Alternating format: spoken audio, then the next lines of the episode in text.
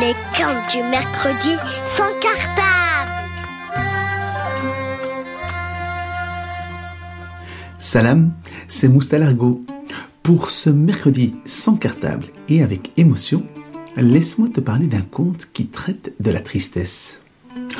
Dans la vie, il nous arrive d'être tristes, pour de bonnes et de mauvaises raisons. Les mauvaises raisons en général, ou bien ça peut être les caprices. Les bonnes, eh bien, c'est quand on se fait mal, quand on perd quelque chose, on perd un lieu, on doit déménager. Ou plus, triste encore, quand on perd quelqu'un.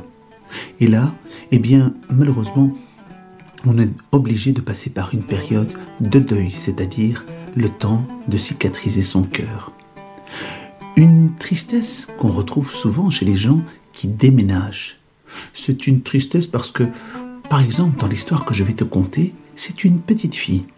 Une petite fille qui va devoir déménager. Elle s'appelle Zora. Et il y a très longtemps, cette petite fille Zora habitait dans la belle ville de Bagdad. Un jour, son père vient la trouver et lui dit Ma fille, les affaires ne sont plus très bonnes. Oui, parce que son père était marchand de tapis. Les affaires ne sont plus très bonnes ici à Bagdad. Alors, je vais t'envoyer dans ta chambre rassembler toutes tes affaires car demain nous quittons Bagdad pour la belle ville d'Istanbul. Oh, la petite Zora l'a dit, je veux pas déménager car si je déménage, je vais perdre tous mes amis. Oui, je sais, je sais ma puce, je sais que c'est pas facile. À chaque fois qu'on déménage, tu es triste, mais là, je te promets que si les affaires vont bien, nous ne devrons plus jamais déménager. Oh, la petite fille a été dans sa chambre. Elle a pris sa petite valise, elle a mis dedans ses quelques affaires. Le lendemain, elle a mis sa valise, ou plutôt son grand sac, sur le dos du chameau. Ils sont montés et ils ont quitté Bagdad. Pom, pom, pom, pom, pom, pom, pom, pom. Ils vont marcher pendant des jours, des jours, des jours. Bref, c'était tellement longtemps que la petite fille n'a plus compté du tout. Mais les voilà arrivés dans la belle ville d'Istanbuliot. Le lendemain déjà, son papa l'a inscrit, l'a inscrite, pardon, dans la grande école. Là, la petite fille, bah, elle connaissait personne, elle connaissait pas la langue. Et vous savez, les enfants, quand on connaît personne, on voit souvent quelqu'un se mettre dans un coin de la cour de récréation, baisser la tête et être tout triste. Eh bien, c'est ce qui est arrivé à la petite Zora.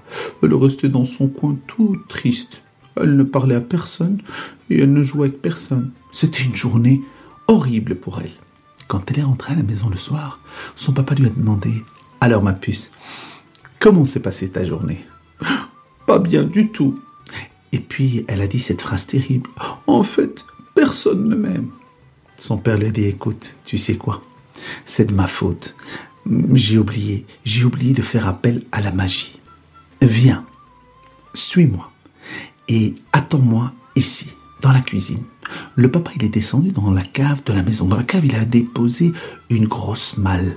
Dans la malle, il y avait un coffre. Dans la coffre, il y avait une valise. Et dans la valise, il y avait une boîte. Il a pris cette petite boîte et il est remonté auprès de sa fille. Il lui a dit, regarde, en ouvrant la boîte, elle a découvert un collier magnifique. Il lui a dit alors, tu vois ce collier? Ce collier, il a appartenu à ma grand-mère, qui elle-même la tenait de sa grand-mère et qui elle-même la tenait de sa grand-mère qui était magicienne. Si tu le portes autour du cou, comme il est magique, tu te feras plein d'amis. Oh, la petite fille, elle a serré très très fort son père contre elle et elle a dit merci, merci papa. Le lendemain, elle a mis le collier autour du cou.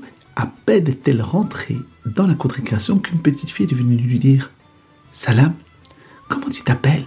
Elle a dit Je m'appelle Zora. Eh bien écoute Zora, sache que ton collier, il est magnifique. Et raconte-moi son histoire. Oh, tu sais, il a appartenu à ma grand-mère, qui a appartenu à sa grand-mère, et ainsi de suite. La petite fille, elle aimait tellement bien cette histoire qu'elle lui a dit, ça te dirait, samedi, de venir, je fais mon anniversaire à la maison. Oh, Zora, elle était toute excitée. Elle a été à l'anniversaire de la petite fille, et là, il y avait un petit garçon il s'appelait Omar. Et lui, il lui a dit, mais il est beau ton collier, il vient d'où? Oh ben, il vient de Bagdad, il appartenait à ma grand-mère, elle a commencé à raconter l'histoire. Et puis ça s'est répandu comme une traînée de poudre. Bref, les petits garçons, les petites filles voulaient tous connaître, et toutes connaître, cette petite fille qui avait un collier magique. Oh, ils étaient contents. Et elle était heureuse. Elle est rentrée chez son papa, elle a dit Papa, tu te rends pas compte, grâce à ce collier, j'ai plein d'amis. Il lui a dit Alors attends, puisque la magie a marché pour toi, il faut garder un peu de magie. Je vais reprendre ce collier, je vais le mettre dans la boîte maintenant que tu as plus d'amis, plus d'amis qu'avant, eh bien tu n'en as plus vraiment besoin pour l'instant. On va le laisser dans la boîte. Qui sait un jour, peut-être toi aussi, tu auras un enfant, fille ou garçon, et un jour il te dira je suis triste, j'ai pas d'amis, tu pourras lui prêter ce collier magique.